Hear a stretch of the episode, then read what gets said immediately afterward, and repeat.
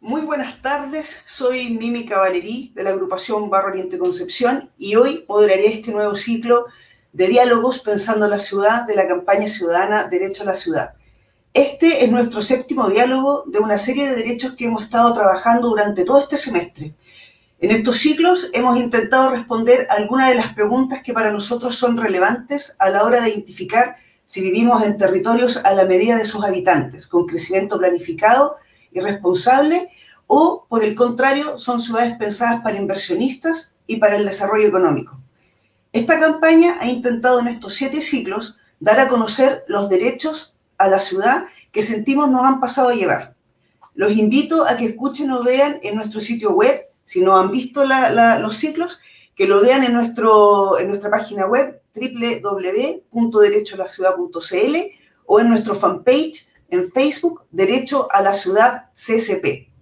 Los conversatorios eh, han sido referidos a, por ejemplo, cómo caminamos hacia una concepción sustentable, cómo transformamos nuestras ciudades en ciudades más democráticas, cómo recuperamos los espacios naturales del Gran Concepción, cómo afecta la planificación en la calidad de vida de las personas, cómo interactúa el medio ambiente con la salud mental, cómo reforzamos la identidad preservando nuestra herencia cultural. Véanlos, compartan y comenten, envíennos sus consultas, sus ideas, sus sueños para que entre ciudadanas y ciudadanos activos podamos dar una nueva visión a la, a la forma en que se están construyendo nuestros territorios, nuestras ciudades, nuestros barrios, nuestras áreas verdes. Hoy nos vamos a dedicar a un derecho que a mí personalmente me encanta, y que de alguna manera indica si una ciudad es o no es saludable, si es o no es a escala humana, si es activa o amigable para sus habitantes. Hoy trataremos de responder cómo se ha vulnerado el derecho al sol en el Gran Concepción. Para hablar de este derecho hemos invitado a Maureen Trevilcock, académica del Departamento de Diseño y Teoría de la Universidad del Biobío, eh, e investigadora Fondet, Fondesit e Innova, y sus áreas principales de investigación son la arquitectura sustentable, la eficiencia energética y el proceso de diseño. Es arquitecta de la Universidad del Biobío y tiene un, máster de arquitectura sustentable de la Universidad de Nottingham y tiene un PhD de arquitectura sustentable en la Universidad de Nottingham. Bienvenida, Maurín, ¿cómo estás? Muy bien, eh, gracias Mimi por invitarme. Estoy muy emocionada, la verdad, muy contenta de estar acá. Ah, qué bueno. Sí, va a estar entretenido el, el, conversatorio porque tenemos puras personas lindas para conversar sobre el derecho al sol. Exacto. Así que el, sol, el sol nos acompaña. el sol nos acompaña todavía. A continuación, quiero presentar a nuestro siguiente invitado, el profesor Ignacio Bisbal fotógrafo y profesor del Departamento de Planificación y Diseño Urbano de la Universidad del Biobío, obtuvo su grado de arquitecto y de doctor en la Universidad Politécnica de Madrid, en España. Eh, tiene un curso de especialización de, eh, ah, asentamientos urbanos humanos en el tercer mundo, ETSAM UPM España 2002. Tiene un máster de fotografía profesional y su experiencia se desarrolla en la enseñanza del urbanismo, el planeamiento urbano y la fotografía de arquitectura. Bienvenido, Ignacio, ¿cómo estás? ¿Qué tal? Mucho gusto. ¿Cómo estáis? ¿Qué tal todos? Bien, súper bien. El Nacho, el Nacho no está tan, con tanto sol, Mori. No, está entrando, la sombras. Estás ahí en las sombras, Nacho. Finalmente, queremos saludar al señor Fernando Delgado, que es nuestro querido vecino y gran colaborador en esta campaña. Eh, Fernando pertenece a la Junta de Vecinos Diagonal Plaza Perú. Es una, una junta de vecinos súper nueva, así que lo hemos invitado porque tienen una iniciativa que creemos es súper importante que don Fernando la, la dé a conocer para que se presenten. Así que eh, Maurín, Ignacio, les presento a Fernando para que se conozcan. Eh, Fernando va a abrir con la primera pregunta, que es, ¿cuánto tiempo, Fernando, llevan trabajando en el tema de la Junta de Vecinos cuál es la acción y por qué eh, es importante tenerte con nosotros hoy día? Bueno, eh, buenas tardes a todos. aquí contento de estar con ustedes y poder dar a conocer un poco las actividades que estamos desarrollando. Tenemos alrededor de un año eh, en que esta junta de vecinos se juntó eh, con un grupo, yo diría, de jóvenes. Yo soy el más viejo, así que ustedes podrán entender que la fuerza la colocan los demás. Yo soy el que da un poco la experiencia, más que nada. Y partimos porque nuestra antigua junta de vecinos, eh, la verdad que no funcionaba. Y nos dimos cuenta de que se podía hacer en el mismo territorio una nueva junta de vecinos. Y se ha partido con mucha fuerza, con, con nuevo, un nuevo estilo, diría yo, bastante horizontal de las formas de llevar a cabo una organización social como son las juntas de vecinos. Y hemos clasificado en eh, cinco comisiones eh, que nos permiten eh, llenar, digamos, todas las alternativas de las necesidades sociales que tiene este sector bastante central de, de Concepción. Eh, somos la Junta de Vecinos Plaza Perú Diagonal y ustedes podrán entender que estamos en un punto estratégico de la ciudad eh, donde estamos entre la universidad y los tribunales de justicia. Entonces pasamos por eh, no solamente por el conocimiento, sino que también por esta famosa legalidad que eh, yo digo, más legalidad que de justicia, pero finalmente es eh, la cancha que tenemos rayada. Así que así estamos funcionando y bien, eso. Súper. Sí, sí, a mí me han llegado muy buenos comentarios de cómo se organizan como junta de vecinos, sobre todo porque hay mucha gente joven participando y gente joven con unas iniciativas súper bonitas.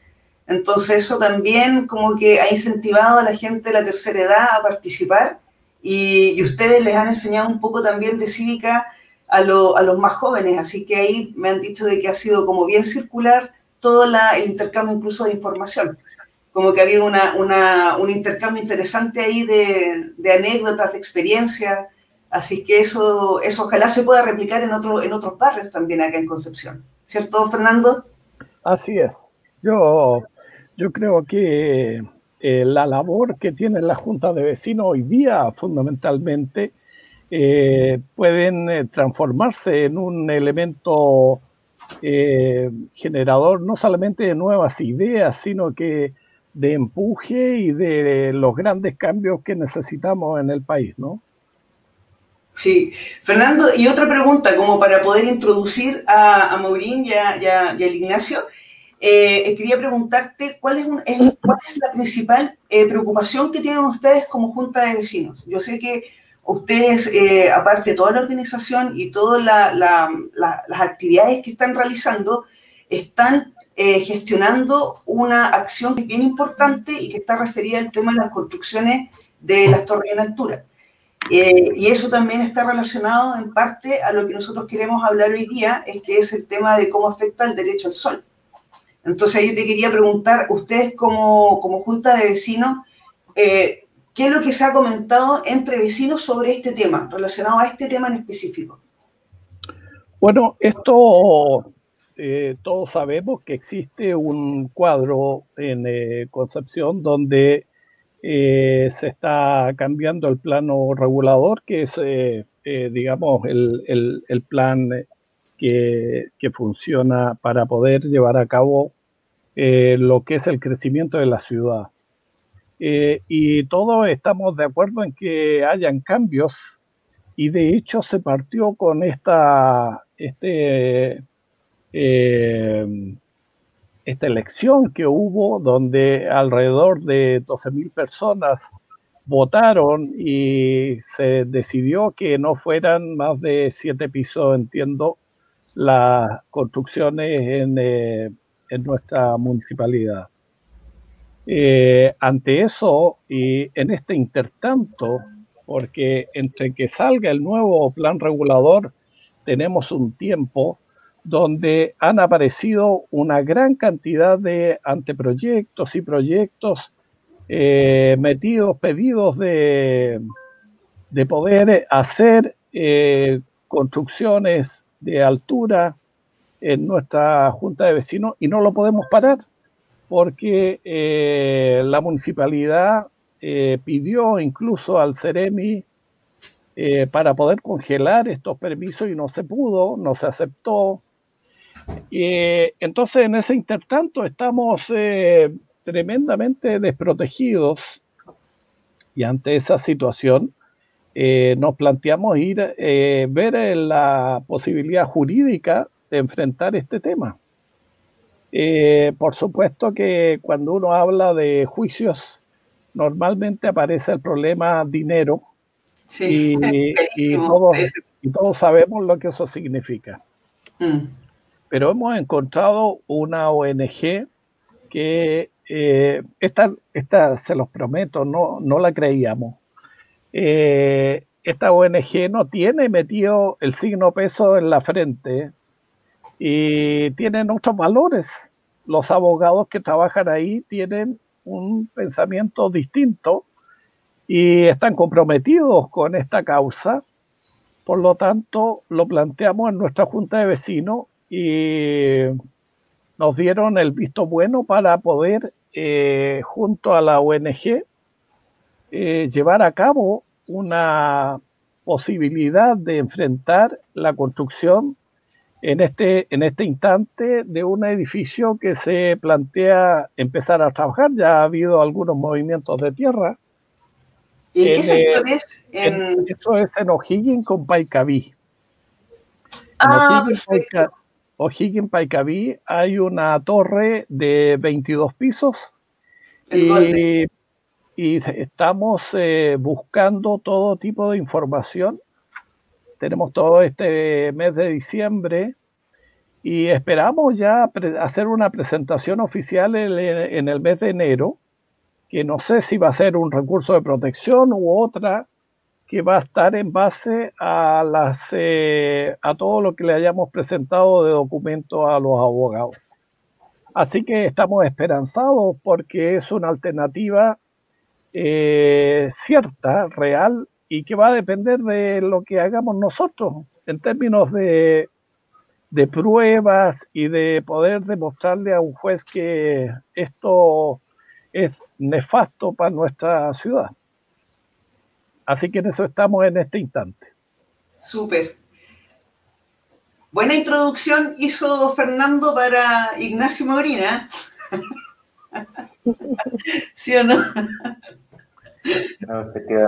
Sí, súper bien porque...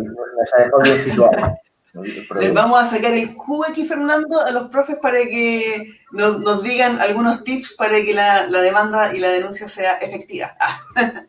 no, porque es verdad, la verdad de las cosas es que yo entiendo muy bien lo que plantea Fernando, porque, bueno, en la agrupación en Barrio Oriente Concepción, eh, Ignacio, afortunadamente para nosotros, hizo una presentación hace un par de días atrás, invitado por arquitectos autoconvocados, para hablar de la forma en que se estaba construyendo en el barrio Oriente Concepción, que es uno de los barrios eh, donde más torres en altura se van a construir y eh, un sector eh, súper residencial de casas de dos, a, cuatro pisos. y la verdad de las cosas que, claro, el estilo de vida se ve claramente afectado cuando suceden este tipo de construcciones que son para muchas de las personas sobre todo para la población que se está envejeciendo en Concepción, eh, es muy violenta. Empiezan a, perder esta capacidad de, incluso de la orientación, empiezan a tener problemas eh, que incluso nosotros en un ciclo pasado lo, hablamos con, con, alguna, con algunos también invitados. Eh, estuvimos hablando acerca de la, de la solastalgia, del déficit de naturaleza, de cómo afecta la planificación de la salud mental y, todo eso está orientado a cómo se planifica y se construye la ciudad. Entonces, con el afán eh, de, poder reforzar la buena calidad de vida de las personas, es que se hace súper importante que la gente conozca la importancia de tener sol en la vida. Entonces ahí yo quiero abrir el micrófono para que Ignacio y Maurín nos puedan comentar acerca de las experiencias y las proyecciones, las problemáticas que pueden generarse cuando en una ciudad se construye como se está construyendo en Concepción.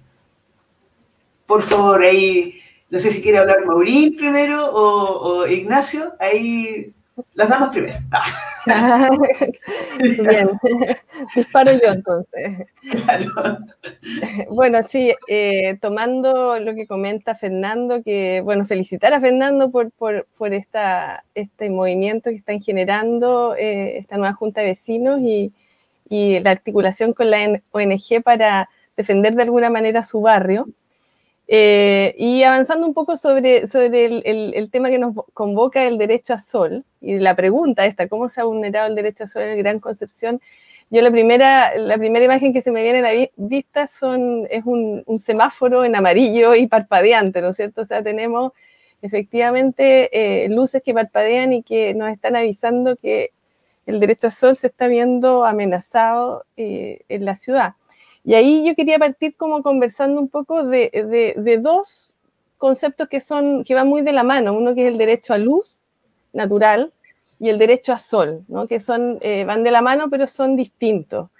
Eh, el tema de la, de la iluminación, de la iluminación natural, tiene que ver con el cielo, ¿no? Con la cantidad de cielo que desde cada ventana, desde cada eh, habitación, desde nuestras, desde nuestras casas, podemos ver, ¿ya?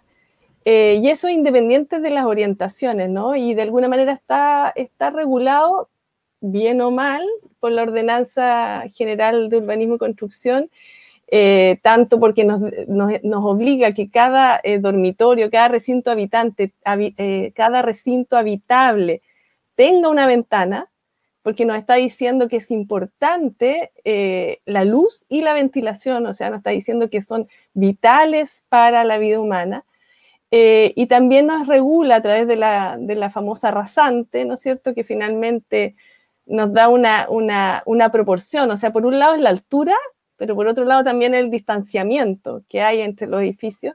Eh, y nos está regulando lo que de cada ventana podemos ver como cielo. Y eso es independiente de, si estamos al norte, al sur, al este, independiente de la orientación.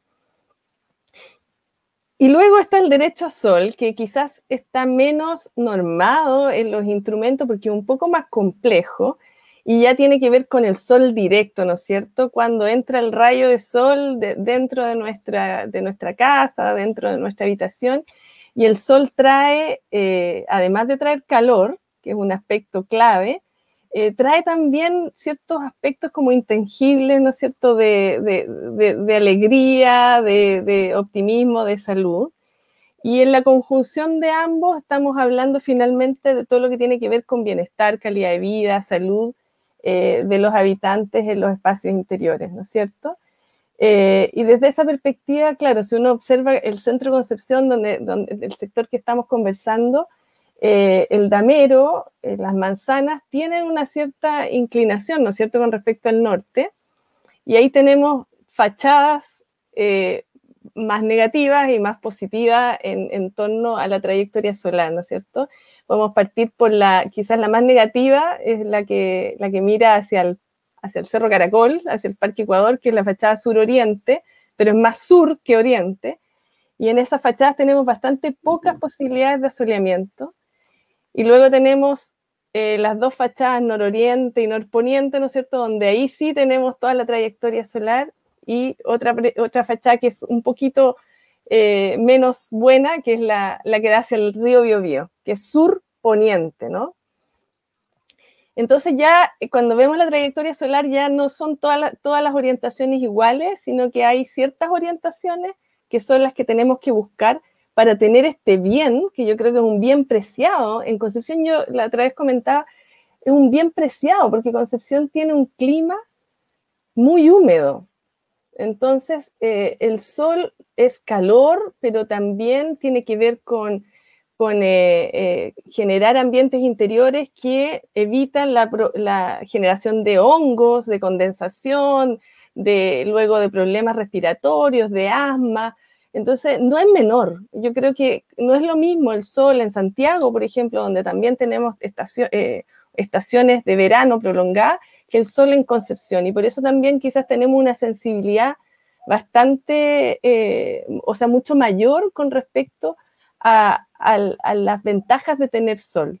Y en ese sentido, bueno, ya lo había dicho, claro, el tema de la altura, el tema del distanciamiento, el tema de las obstrucciones que se nos generan es tema, ¿ya? Y bueno, ahí yo quizás no, no quiero concentrar toda la conversación de una, sino que quizás darle el pase también a, a, Ignacio para, para que siga como elaborando un poco el tema.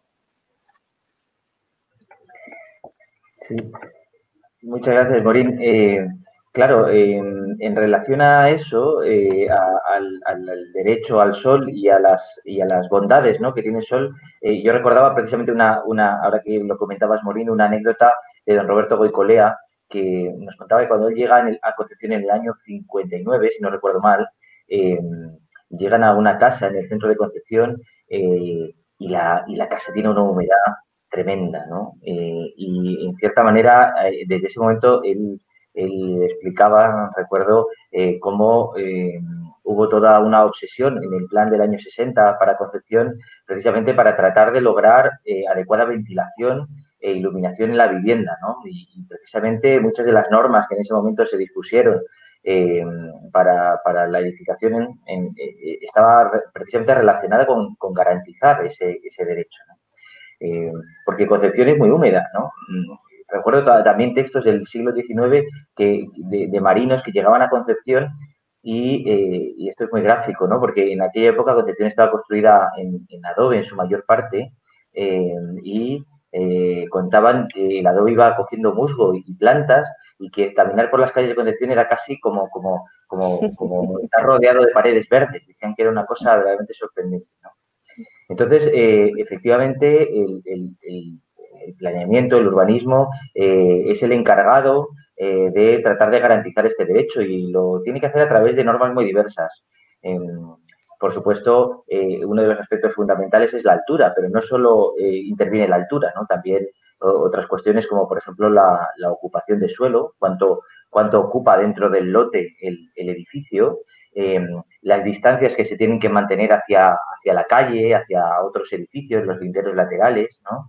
Eh, también, eh, por ejemplo, la, la, distancia que debe haber entre edificios dentro de un mismo lote, eh, el tamaño que deben tener patios interiores, ¿de acuerdo? Si, si hay patios interiores dentro del edificio. Y, en definitiva, muchas otras disposiciones que tratan de garantizar que los rayos del sol penetren en, el interior de las manzanas, en el interior de las viviendas, en el interior de los dormitorios, garantizando esa salud que, que Morín nos, comentaba.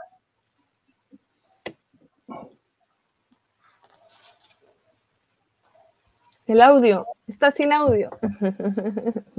Perdón. y que andaban ladrando mis perritas que son un poco chillonas. Sí, lo que, lo que pasa es, que igual es súper interesante eso lo que están comentando, porque resulta que en las torres que menciona Fernando, en O'Higgins con Paicaví, yo tengo entendido que, o sea, está esta torre Golden que es de Mauricio, Mauricio Peso, creo, en la torre esta que es como negra con dorado, y en esa esquina donde antes había una automotora, en ese sector es donde van a poner esas torres. Y creo que... Eh, si uno se pone si uno conoce ese paño, tú dices, ¿es necesario construir tres torres en altura en ese paño?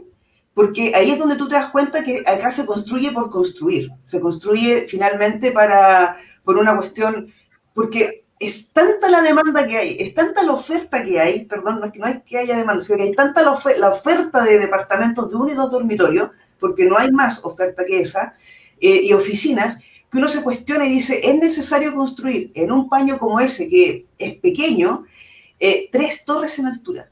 Que van a afectar, que va a afectar de partida a una calle que igual es importante, que es una calle que debiera estar casi eh, eh, habilitada con otras características, porque convengamos que igual estás muy cerca del, del hospital regional, entonces igual se empiezan a generar otras problemáticas que uno dice como ciudadana y ciudadano, aquí con, con mi vecino Fernando, decimos, e, es, como incomprensible. O sea, porque si ya con una sola, una sola, sola torre en altura, en una cuadra, ya se genera viento, un viento fuerte, que es casi como una ventisca, eh, más la humedad, que ahí yo concuerdo plenamente con, con, Ignacio, porque Concepción es una ciudad muy húmeda, mucho, o sea, ahora ya no tanto porque el clima igual ha cambiado en Concepción, pero sigue siendo muy húmeda, o sea, eh, los veranos, eh, imagínense ahora el verano igual no ha sido tan cálido y, igual hay, humedad, o sea, son aspectos que uno tiene que tener en consideración.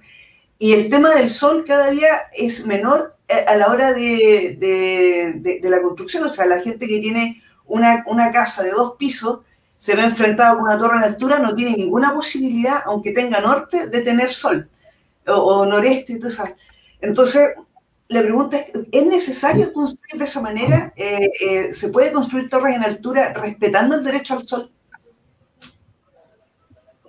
Em, bueno, vamos a ver, eh, es posible construir torres en altura respetando el derecho al sol si tienen un, lote muy grande alrededor, pero no es el caso de la ciudad de Concepción. Es decir, el problema que tenemos en Concepción es que el tamaño del lote es pequeño. Eh, de hecho, eh, hay, pocos lotes de gran tamaño en el centro de Concepción y estos, estos lotes generalmente la edificación, como, muy bien has comentado, eh, ocupa casi todo el lote.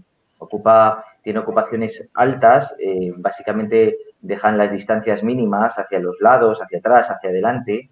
Eh, ahora, bueno, de hecho el, plan regulador actual incentiva ¿no? dejar un poquito más de distancia, cuatro metros, ocho metros ¿no? hacia la calle, precisamente incentivando que se pueda crecer más en altura. Eh, y, eh, claro, todos estos aspectos, eh, junto con la modificación del plan regulador, han hecho que aparezcan estos edificios y que efectivamente cada vez son más, ¿no? Acaban de comentar esos edificios en, en, O'Higgins con Paicaví, pero también hay, por ejemplo, en el sector del barrio, del barrio entre Plaza Perú y, los tribunales hay ocho edificios, hay ocho permisos de edificación eh, eh, que se han pedido últimamente, eh, algunos muy grandes, por ejemplo el que está en, San Martín con Orompello, que también es una torre muy grande que se va a construir en ese mismo lugar. Y si miramos el conjunto de la ciudad, verdaderamente hay un problema serio, estimo yo al menos, ¿no? y es que desde el 2013 se han pedido 194 proyectos de esta naturaleza, su altura media es de es de 13 pisos y 70 em, de esos proyectos se han pedido únicamente en lo que llevamos del año 2020. Es decir, que lo que ahora estamos viendo, que son los proyectos que se están construyendo con permisos del, 2017, del 2018, ¿de acuerdo? Eh, alguno del 2019, eh, se va a ver multiplicado eh, por los proyectos que se van a empezar a ejecutar y que son los que se han solicitado en los años 2019 y 2020, que son muchos más que los de los años anteriores. Exacto. Sí, porque igual tú, tú delante dabas un dato súper importante que a lo mejor ahí Fernando puede agregar a la carpeta para la ONG de Derechos de, los Abogados, que eh, yo tengo entendido que a lo mejor ahí ustedes me pueden corregir, de que en el plan regulador de 1960 se contrató a un biólogo francés para que hiciera un análisis y un estudio acerca del clima y de los tipos de hongos que se podrían encontrar eventualmente en las construcciones y en las viviendas, en las habitaciones del, ese tipo de estudio, por ejemplo, ahora con la nueva normativa ya no va, ¿cierto? Porque de alguna manera ese tipo de cosas, o sea, si no hay sol, eh, prolifera el hongo, ¿no? Y, justamente por lo que hemos hablado, de que ante la humedad del, clima en Concepción, porque estamos cerca del río, porque, bueno, todavía nos quedan un par de, las inmobiliarias todavía nos permiten tener algo de humedales, entonces, como que, no sé, o sea, ¿hay algún tipo de normativa, hay algún tipo de, incentivo como para fomentar una construcción un poco más eh, responsable con, la vida de las personas? Porque igual, no sé, yo, yo estoy ahora viviendo acá en San Pedro de la Paz y ahora voy a Concepción y me muero de la pena. O sea, es una ciudad que está absolutamente, es, es, absolutamente una ciudad de cemento, muy árida, ya no tiene ese verde rico que tenía antes Concepción, ya no tiene ese color bonito que tenía, que eran como unos colores medio verdes, medios dorados, eh, es todo muy gris, todo lleno, hay mucha polución, eh, incluso uno llega a la casa y ya sientes las manos sucias, eh, la, cara cochina por la, por la mugre que hay en, el ambiente, exceso de automóviles, eh, hay calles que efectivamente tienen mucho, mucho sol, pero, pero yo insisto, o sea, ¿cómo se puede o cómo podemos presentar o, decirle a los, a los, vecinos o a la misma autoridad que este tema tiene que ser bien regulado o a las mismas inmobiliarias decirles de que se puede construir pero de manera más responsable, a lo mejor pensando en algunos aspectos que son básicos para la salud de las personas, por ejemplo. Mm.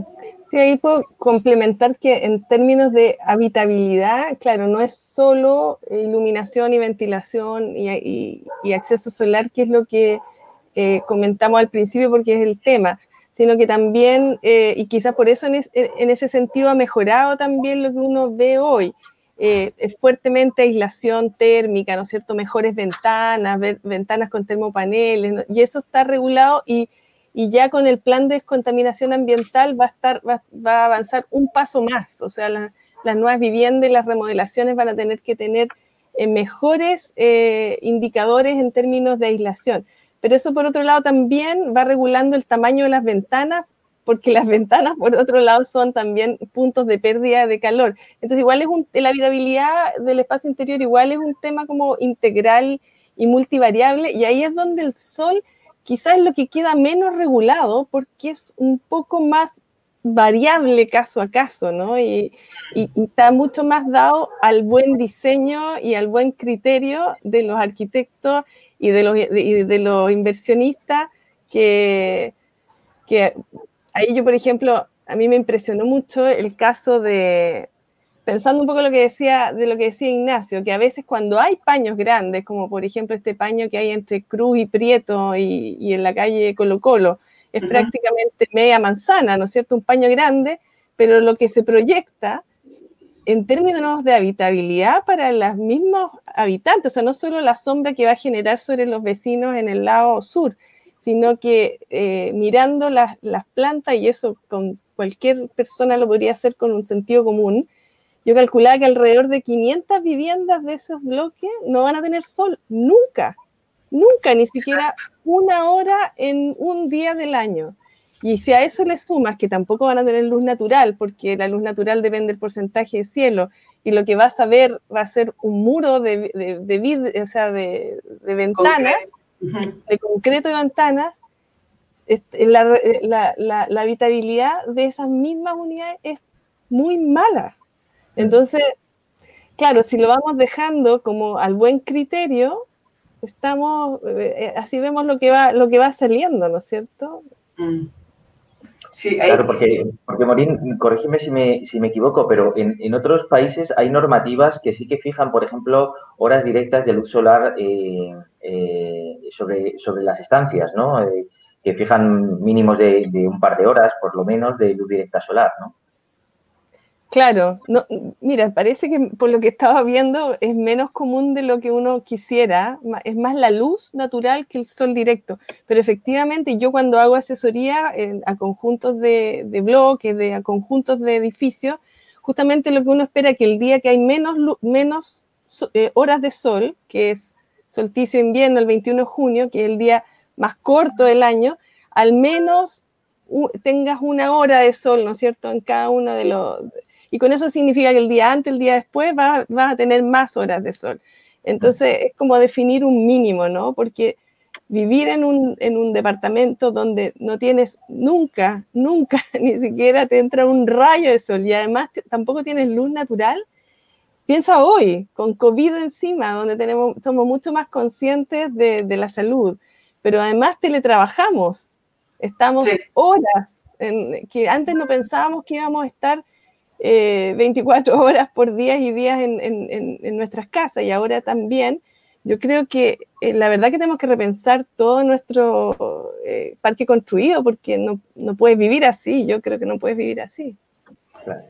Ahora, pero, un poquito, Ignacio, que quiero hacer una consulta a, a Fernando porque igual eh, por ejemplo, dentro de, la, de los vecinos, porque tú nos comentabas de que eh, tienen el apoyo de, los, de la Junta de Vecinos para poder realizar toda esta, esta denuncia o demanda a, quienes a, quienes tengan que hacerla, pero mi pregunta va específicamente a qué tipo de problemáticas son las que se han presentado en, en, el, en el, barrio de ustedes por, por, el tema de las construcciones de la altura y sobre todo, ojalá asociarlo con el tema del, del, derecho, del derecho al, al, sol. O sea, yo sé que también está asociado al, por nosotros eh, recordarle a la gente que junto con todas las agrupaciones que hemos estado trabajando con el tema de las ciudades, que ya llevamos del 2018 hasta la fecha, eh, siempre planteamos la posibilidad de tener una ciudad de cinco pisos de cinco pisos. Y la diagonal, el sector donde está emplazada la Junta de Vecinos de Don Fernando, de la, la, plaza, plaza, Perú,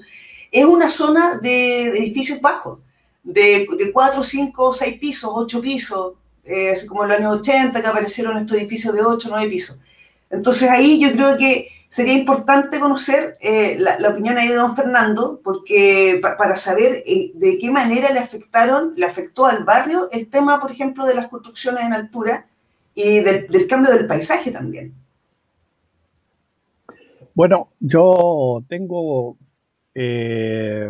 una vecina con la cual estuve hablando ayer, incluso estuve en su casa, eh, aquí en San Martín. Al llegar a Paicaví, hay un edificio que es eh, San Martín 1277.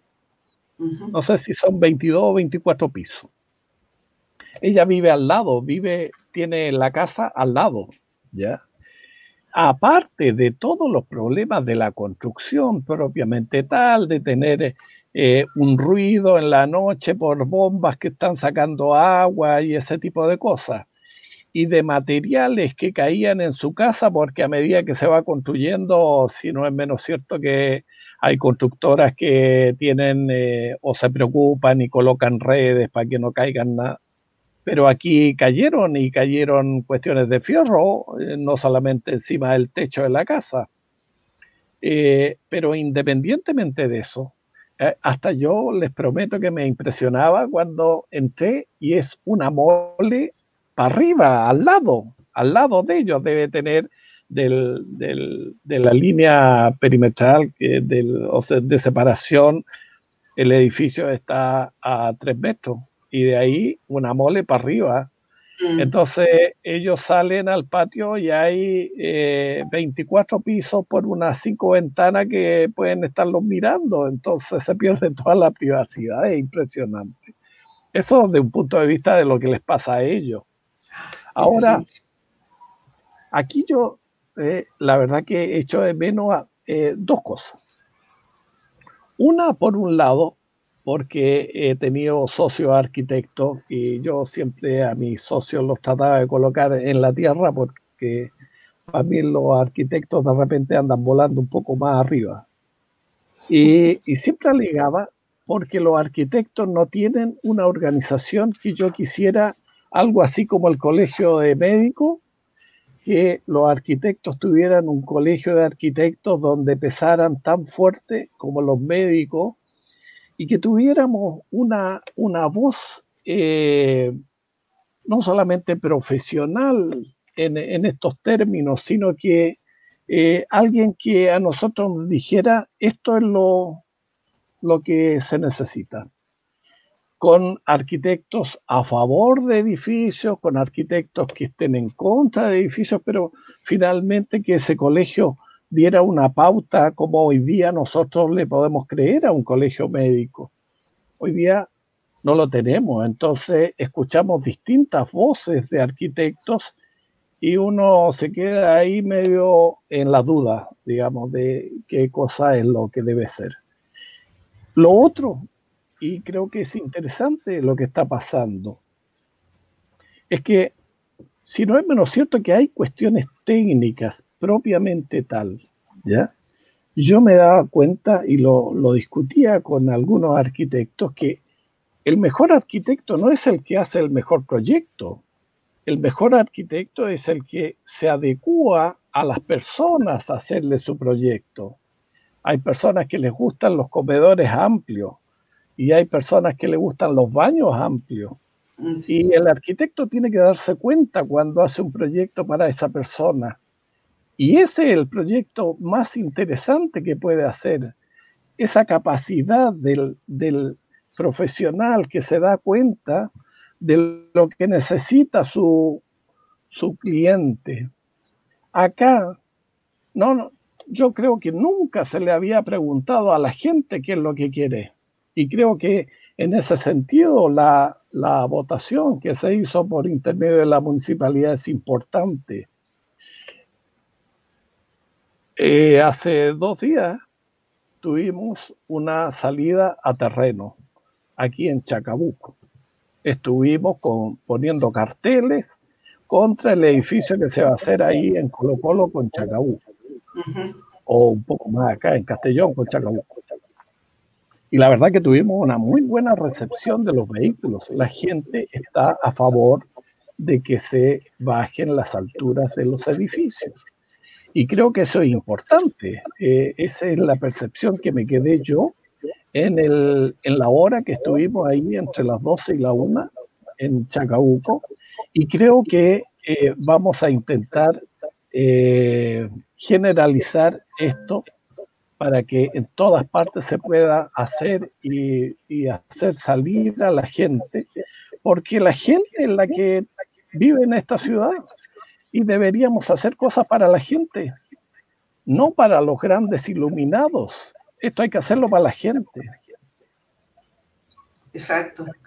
Bueno, ahí, ahí hay un punto importante eh, que dice, mira, vamos a leer una pregunta para hacer, para hacer más, para hacer participar a la gente que nos está viendo, decirle a la gente que por favor comente que comente, que ponga sus ideas, que nos diga qué le parece el conversatorio, si estamos muy fome, si estamos muy lentos, si quieren tratar algún otro tema, etcétera. Aquí hay libertad absoluta. Marta Gutiérrez Alarcón dice, según ustedes, ¿es insuficiente la regulación urbana actual para tener acceso al sol? Ahí puede responder Ignacio.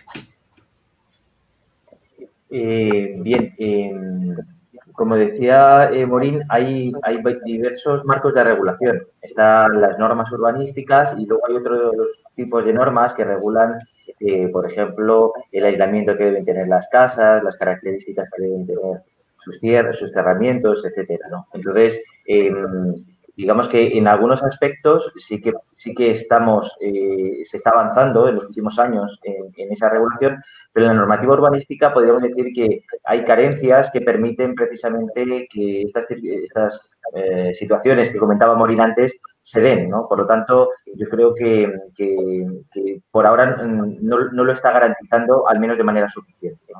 Em, hay, que tener en cuenta eh, también eh, las razones que hay detrás de eh, diferentes normas para, para, saber un poco hasta qué punto están favoreciendo esta ciudad con, buena iluminación, con, buena ventilación, etcétera. Por ejemplo, hace un momento se hablaba de la ciudad de cinco pisos. ¿no? ¿Y por qué, cinco pisos? ¿Y por qué no tres? ¿O por qué no siete? ¿Y por qué no nueve? ¿Cuál es la altura buena que debe tener la edificación? Bueno, uno de los aspectos eh, importantes tiene que ver, que tiene que estar directamente relacionado con el soleamiento, es precisamente lo que se llama la, caja de la vía, es decir, eh, la anchura de la calle y la relación que tiene con la altura de los edificios. ¿no? Eh, esta, caja de vía, en función del clima que exista, en función de, cómo el sol incida em, a una determinada latitud de la Tierra, ¿no? pues debe tener unas dimensiones, unas proporciones adecuadas. Eh, los cinco pisos en Concepción no eh, tienen sentido porque las calles de Concepción están en torno a los 15 metros, la mayor parte de las calles. Por supuesto, las avenidas son más amplias, pero eh, la mayor parte de las calles están en los 15, los 16, 17 metros como máximo, ¿no? Y, claro, para esa anchura de, calle, si nosotros queremos tener iluminación sobre la calle, por ejemplo, sobre los árboles de la calle, sobre los comercios de la calle, sobre las casas cuyas fachadas dan hacia la calle, necesitamos ese tipo de, altura. ¿no? esa es una razón eh, sensata ¿no? para, plantear la altura de la edificación. Y por lo tanto, eh, la defensa que muchos vecinos hacen ¿no? de, esa altura tiene sentido precisamente por, por, ese motivo. ¿no? Eh, por supuesto, en las avenidas mm, se pueden modificar las, las, alturas y tampoco es necesario que la altura sea una y homogénea para toda la ciudad. ¿no? Tiene, tiene sentido que diferentes sectores de la ciudad eh, tengan diferentes características. El centro de la ciudad es un área más dinámica, eh, es un área eh, donde generalmente hay menos residencia y hay más de otras actividades y es importante que también reúna determinadas densidades, ¿de acuerdo?, de población para que precisamente toda esa actividad pueda darse y también para que podamos sacar máximo aprovechamiento de todos los servicios que ofrece. ¿no? Pero claro,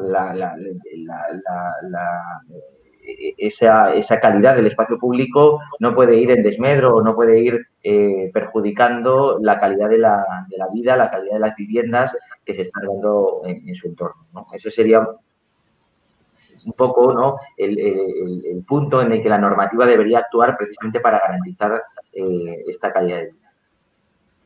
Exacto. Y ahí, ahí yo te quería hacer un complemento a lo que decía Fernando también, porque eh, nosotros una vez con, bueno, con, con, mi compañero Bruno Betanzo, que igual le mando un saludo muy grande porque hace mucho tiempo que no nos vemos por la pandemia, pero con Bruno nosotros hacíamos las caminatas en la tarde y hacíamos el ejercicio de mirar, eh, justamente porque estábamos desarrollando juntos el tema de los cinco pisos y la campaña Derecho al Sol, y, nosotros íbamos hablando y le sacábamos fotografías a los departamentos o a los edificios que nosotros nos llamaban más la atención.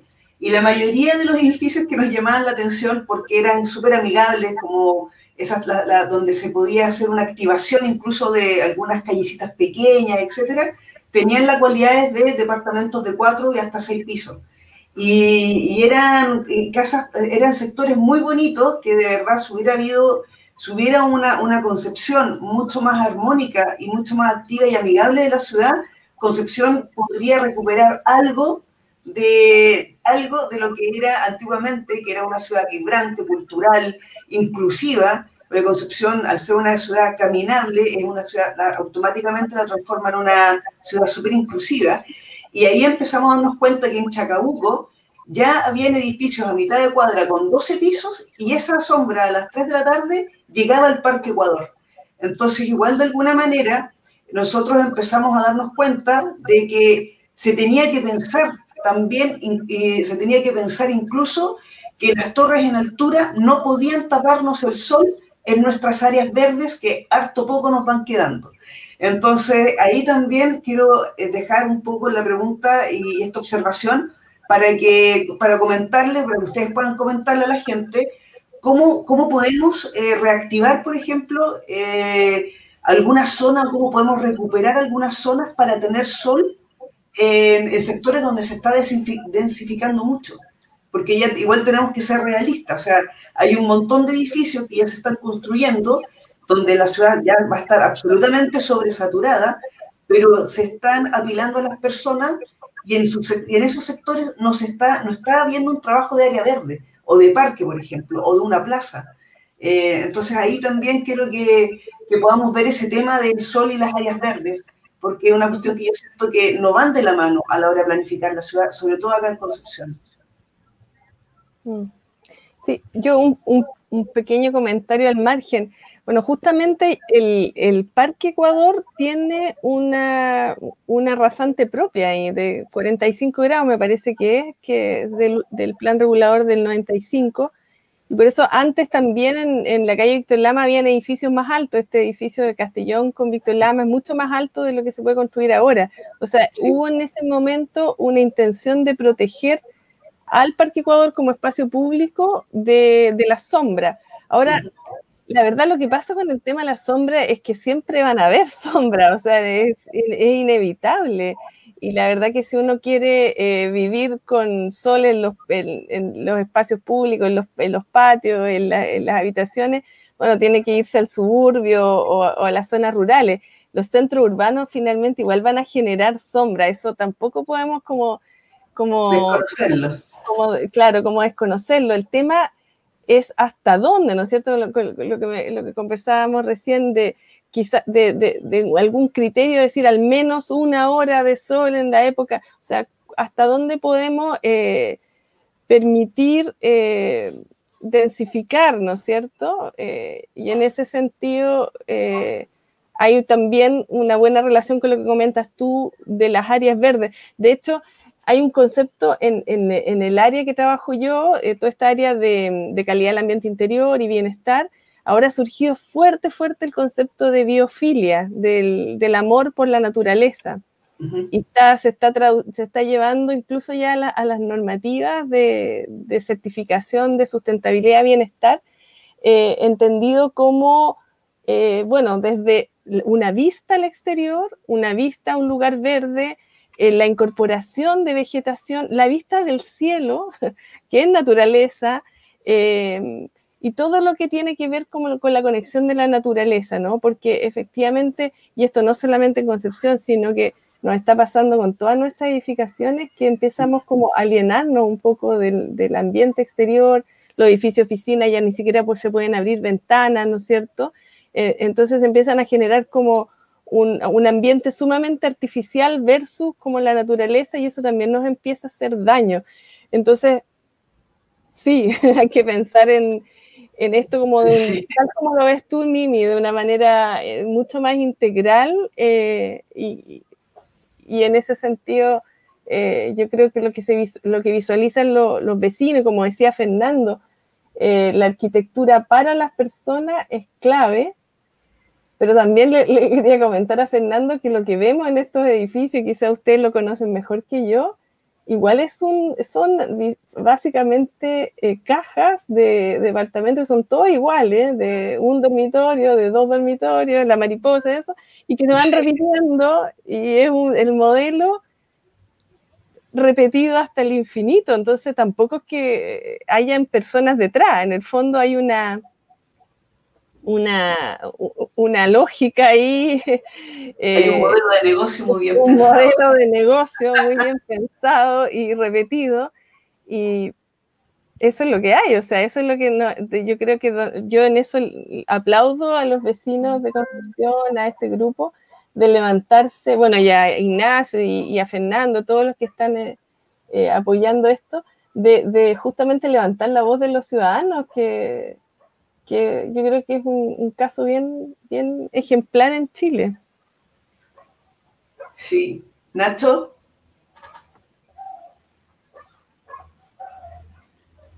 Está sin audio. Está sin audio. Disculpe. Eh, eh, quería complementar un poco este tema que he comentado, que ha dicho ya Morín sobre de las zonas verdes, ¿no? Porque efectivamente para que una zona verde pueda funcionar, eh, no basta simplemente con designar un espacio, sino que debe tener determinados atributos, ¿no? Eh, por ejemplo, la gente tiene que poder acceder desde, desde, sus bordes, ¿no? De manera más o menos fácil. Eh, gente que también va con, con niños pequeños, población anciana, etcétera, ¿no? y también tienen que tener unas superficies y unas, y unas dimensiones, unas proporciones determinadas para que se puedan dar suficiente cantidad de usos en ellos. Pero uno de los aspectos más importantes es precisamente el del sol. Eh, una zona verde que no tiene sol no funciona en muchas épocas del año, sencillamente porque ¿qué padre va a llevar eh, a, sus hijos a una zona verde eh, en la que siempre se está en sombra y hace frío y hace viento, etcétera?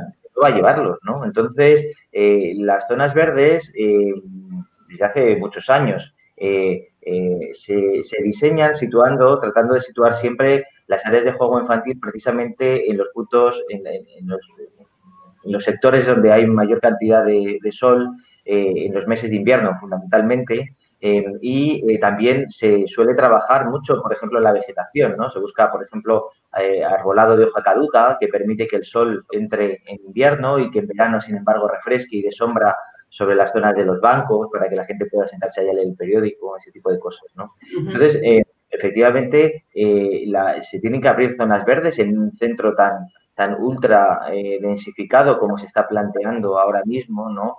Eh, se tienen que abrir más zonas verdes, pero esas zonas verdes tienen que estar en lugares donde se puedan utilizar. El problema es que nos estamos quedando sin sitio en el, en el centro donde poder encontrar esos espacios.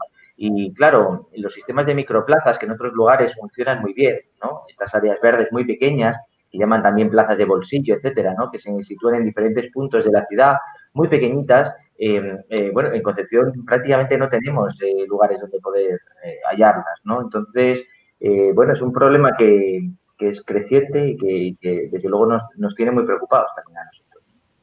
Igual aquí yo creo que se debe complementar esto también un poco con el tema de la voluntad política, porque básicamente, no sé, si, si tú tienes a un, a un grupo de 12.000 personas que dijeron claramente que no querían torres en altura y que, se, que masivamente se han movilizado durante casi dos años y que además han tenido la capacidad de, estudiar, de organizarse y de proponer y de entregar propuestas concretas, tú, insistes ahí como, eh, pucha, ¿por qué se siguen y se insiste de manera ya majadera en entregar este tipo de permisos de edificación? Igual ahí nosotros, nosotros estuvimos averiguando y creo que ahí, que un, un poco lo que nos ha dicho siempre la municipalidad, que la gente o sea, el, departamento de obras, eh, de obras, el DOM no se puede oponer a ningún permiso de edificación porque iría, porque pasa a llevar el derecho de la, el derecho del, del emprendimiento regional. Entonces, ante ese concepto, nuevamente volvemos al mismo problema que tiene, que tiene, que tiene Chile, que primero está el negocio y después está la calidad y la vida de las personas. Entonces, eh, igual es como frustrante eh, tener esta capacidad que nunca se había dado tanto como estos últimos dos años de una organización colectiva, pero y masiva, y, que de verdad eh, a mí me tiene absolutamente maravillado porque nos ha demostrado además que es una organización ciudadana que es súper formada, que incluso tiene y maneja más información que las propias personas que nos representan, y más encima estos representantes que no están tan preparados como muchas de las personas con las que nosotros hemos colaborado y hemos conocido, eh, tienen el descaro de decirnos no podemos hacer nada. Porque la norma, porque la norma, porque la norma. Entonces, finalmente uno dice, bueno, ¿qué respuesta le damos nosotros, por ejemplo, como gente como Fernando o yo como Mimi Cavallerí, a las personas comunes y corrientes? Y un poco ahí voy a leer la, pregunta que dice Matías, Matías Navarro, que creo que es eh, alumno tuyo, eh, Juan, eh, Ignacio, que dice, ¿qué tipo de estudios de impacto ambiental son solicitados en la construcción de edificios. ¿Alguno tiene relación con el aislamiento mínimo? Igual yo creo que lo habíamos hablado un poco, ¿no? Sí, ya lo, ya lo hemos comentado, ¿no? Eh, eh, efectivamente, los estudios de impacto ambiental que afectan a determinado tipo de proyectos, ¿de acuerdo? Tienen que tener unas características determinadas de, tamaño, de, deben afectar, ¿de acuerdo? Eh, digamos, en un determinado grado ¿no? a la ciudad. Em, eh, tienen que presentar toda una serie de documentos que tienen que ver con, impactos que se producen durante la obra, eh, impactos a posteriori, tráfico también, etcétera, ¿no? Em, hay aspectos de soleamiento, se, hacen estudios de sombras, pero en realidad no hay luego unas directrices claras que indiquen cómo debe plantearse la edificación en relación a estos estudios. Eh, yo creo que, hay que considerar que los estudios de impacto ambiental son quizás ¿no? Eh, un, uno de los, eh, aspectos que, deberían repensarse en vista de los resultados que se están dando. Es decir, los estudios de impacto ambiental no están siendo garantes precisamente de esa, de esa calidad de vida que, que debieran defender. Y eh, bueno, hemos visto, por ejemplo, el famoso proyecto Ciudad del Parque, ¿no? que, se construyó sobre, sobre el solar de. Bueno, no se construyó, perdón, se, se dio permiso, eh, luego se retiró, ¿no? Pero eh, sobre el solar del, del, colegio alemán y que hoy y que ahora de alguna manera se ha fragmentado en diferentes proyectos, bueno, planteaba un estacionamiento de 700 autos, ¿no? Eh, en, una zona de alto tráfico, enfrente de un colegio, y, claro, todos esos eh, eh, estudios se presentan, pero los estudios básicamente están avalando una situación que, finalmente va, a acabar siendo desastrosa de la misma manera, ¿no? Es decir, que, ese tráfico va a estar ahí, se va a incrementar mucho no solo el ruido, sino la, la congestión durante las mañanas, las horas peak, etcétera, eh, cualquiera puede imaginarlo pensando en, un colegio de 1.000, 1.500 eh, alumnos y enfrente 700 plazas de estacionamiento, ¿no? Mm, yo creo que, efectivamente ese es un, una, una, asignatura pendiente, ¿no? Y es la de eh, lograr que los mecanismos que ya existen, porque yo creo que existen mecanismos normativos eh, que, permiten eh, incidir sobre, sobre la calidad de vida, pero, pero que funcionen bien. Es decir, tienen que metodológicamente mejorarse eh, para, que, para que verdaderamente sean efectivos, ¿no? Eh, porque eh, podríamos decir que muchos de ellos están plagados de posibilidades para, mediante subterfugios, acabar vulnerándolos, ¿no? Exacto. Oye, les quería comentar de que encontré una lámina que, que presentó Bruno hace un tiempo atrás acerca de las horas de sol durante el año sobre las calles de Concepción. Y la verdad es que, bueno, tú lo, tú lo ayudaste, Ignacio, a elaborar ese, este gráfico, pero quiero hacer como, como algunas, algunas menciones, incluso con lo que decía Maurina hace un rato, que, por ejemplo, eh, en los meses de en, edificios de 12 pisos, la luz natural eh, sería, por ejemplo, en, mayo, en marzo de 3 horas.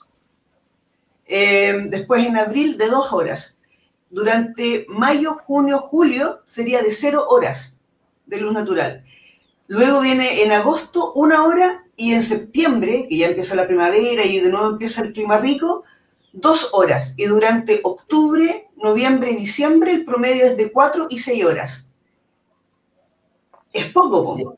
eso, es, eso, es soleamiento, eso es sobre, sobre el suelo de la calle. Sí. Es decir, eh, eh, ¿cuánto sol llega al suelo de la calle en eh, calles de, 14, de edificación. Exacto, en, con calles de 14 metros de ancho. Claro. Por ejemplo, en calles como eh, Cochrane, San Martín, Freire, Maipú, Eras, Rosas, que son calles que Prieto, que son calles justamente que están siendo invadidas por torres en altura de 22 pisos, porque son de 22 pisos, o sea, no hay ningún proyecto menor de 18 pisos, o sea, son todas de 22 pisos en calles de 14 metros de ancho. Claro bueno, en el barrio Oriente que comentabas antes, la altura media de los proyectos que se han planteado es de 18 pisos y medio. Exacto. Sí, no, a mí, a mí, bueno, a mí personalmente este tema me tiene súper preocupada y afortunadamente estoy viendo que la, reacción de todo lo que se ha, hecho como agrupaciones está llegando a súper buen puerto, porque, por ejemplo, la misma iniciativa que tiene Fernando con la Junta de Vecinos de, la Diagonal Plaza Perú, eh, yo espero de que este, este conversatorio, este ciclo, le sirva a Fernando y a otros vecinos para que otras juntas de vecinos que tienen la misma problemática se junten y hagan más, eh, más fuerza para poder hacer una cuestión mucho más grande. Porque lo que pasó con Ciudad Parque, por ejemplo, eh, fue básicamente y resultó que, se, que no se construyera básicamente porque los vecinos, los colegios tomaron medidas súper extremas con el tema. Sea, se hicieron, se mandaron a hacer estudios de impactos del suelo, del, ruido, de la polución, del tránsito, de estudios de sombra. Entonces son cuestiones que, que, de repente en una junta de vecinos no puede lograr, pero sí pueden lograr las varias juntas de vecinos que tienen el mismo problema en el territorio. Y estos son temas y un derecho, o sea, básicamente el tema del derecho al sol involucra salud, involucra eh, que nuestra ciudad se vuelva más dinámica, más activa, una ciudad con sol y con, y con calles bien pensadas y con áreas verdes, con un crecimiento armónico, automáticamente se transforma en una ciudad con una economía mucho más local, se reactiva la economía local y en Concepción podría suceder aquello, y en otras partes de, de, Chile también. Entonces yo, para, como para que ya vayamos cerrando, me gustaría que cada uno de ustedes eh, como su reflexión y su proyección, aprovechando de que vamos a tener un, vamos a tener un proceso constituyente que le den algunas pautas para las personas en general, como para que le exijan a sus futuros eh, candidatos, ¿saben qué? Nosotros nos gustaría que hiciéramos este tema en, en torno a la construcción de ciudades. Ahí micrófono abierto, no sé si quiere partir Fernando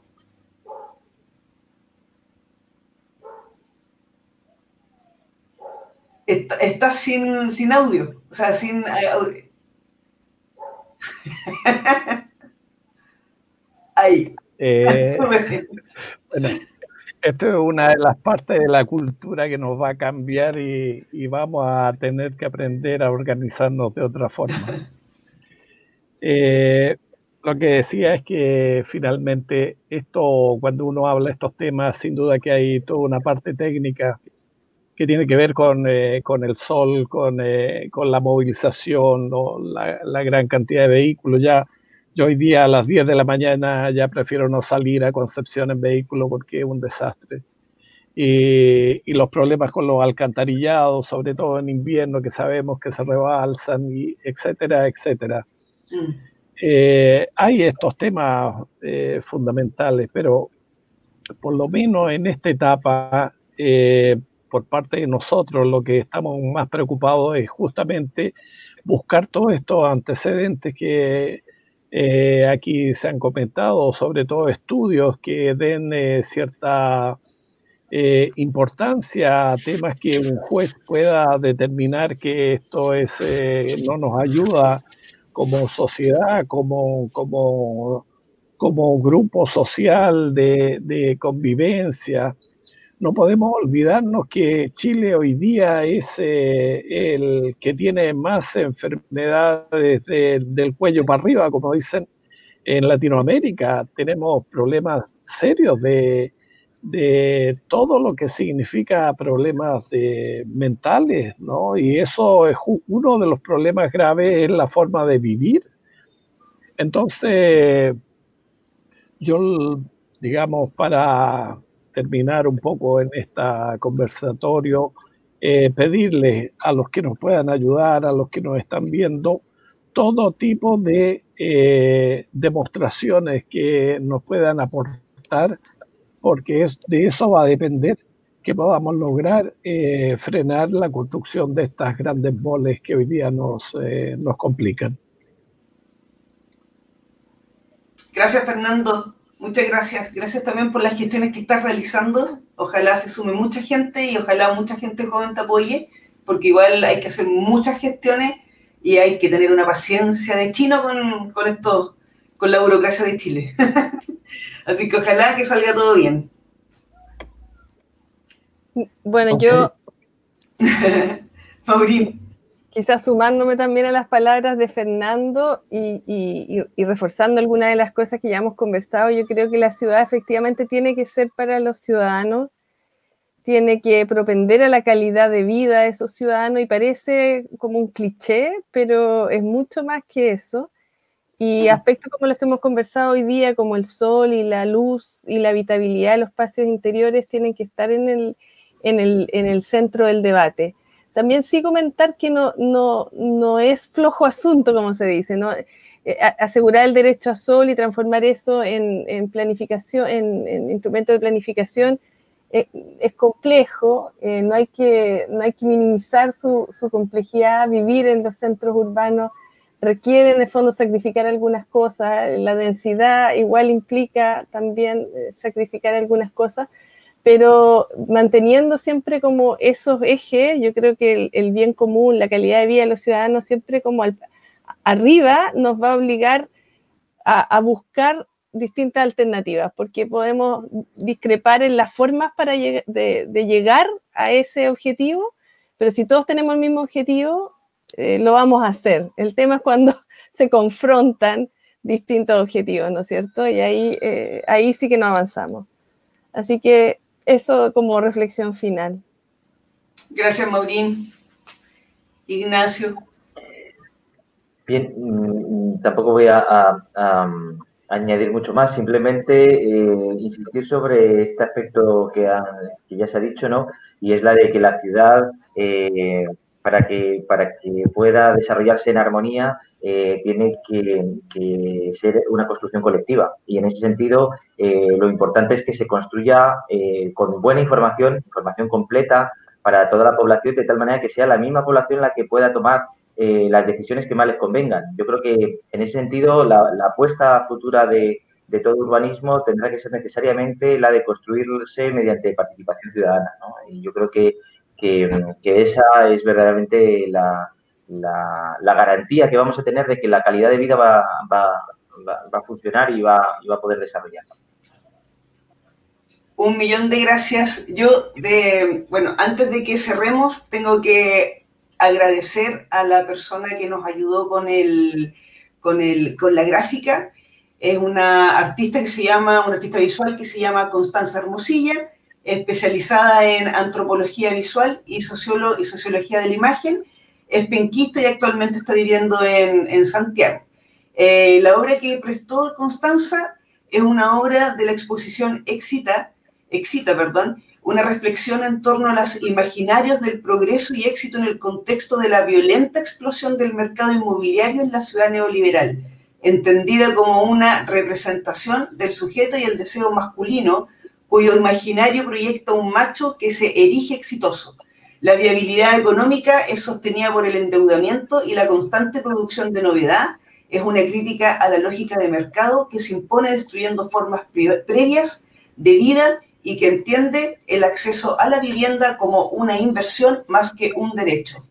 Así es que la obra de Constanza Hermosilla es la que le dio contexto a todo el conversatorio del siglo de hoy sobre el tema del derecho al sol. Les agradezco profundamente que hayan podido, que hayan aceptado esta invitación. Si quedaron algunos temas que no pudieron tratar, los podemos tratar para el próximo año, porque este va a ser el último ciclo, de, el, último ciclo de diálogos pensando la ciudad de, de, nuestra campaña. Ya retomaremos el próximo año con, con, más fuerza y con más gente que se quiera sumar. Así es que les quiero agradecer. Eh, y nada, las puertas siempre van a estar abiertas de esta campaña para que ustedes, si tienen alguna, alguna novedad arquitectónica de planificación, diseño o lo que quieran, lo puedan compartir con nosotros. Fernando, que te vaya súper bien. Feliz Navidad que tengan un buen fin de año y se sigan cuidando porque el COVID viene foraz, o sea, viene bien fuerte. Así que cuídense. Muchísimas gracias, chiquillos. Gracias, por la invitación. Chao, chao. Chao, chao. Chao.